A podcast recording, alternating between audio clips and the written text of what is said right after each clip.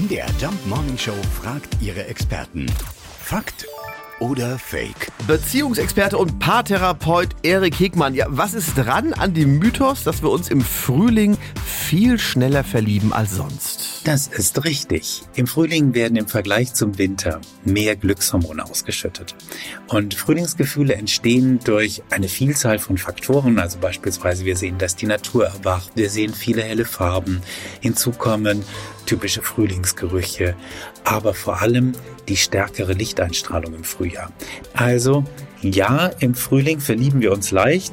Wir können uns aber natürlich auch zu jeder anderen Jahreszeit verlieben.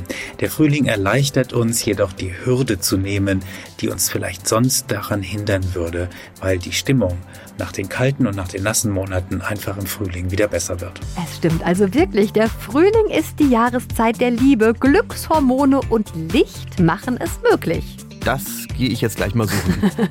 Fakt oder Fake? Jeden Morgen um 5.20 Uhr und 7.20 Uhr in der MDR Jump Morning Show mit Sarah von Neuburg und Lars Christian Kade.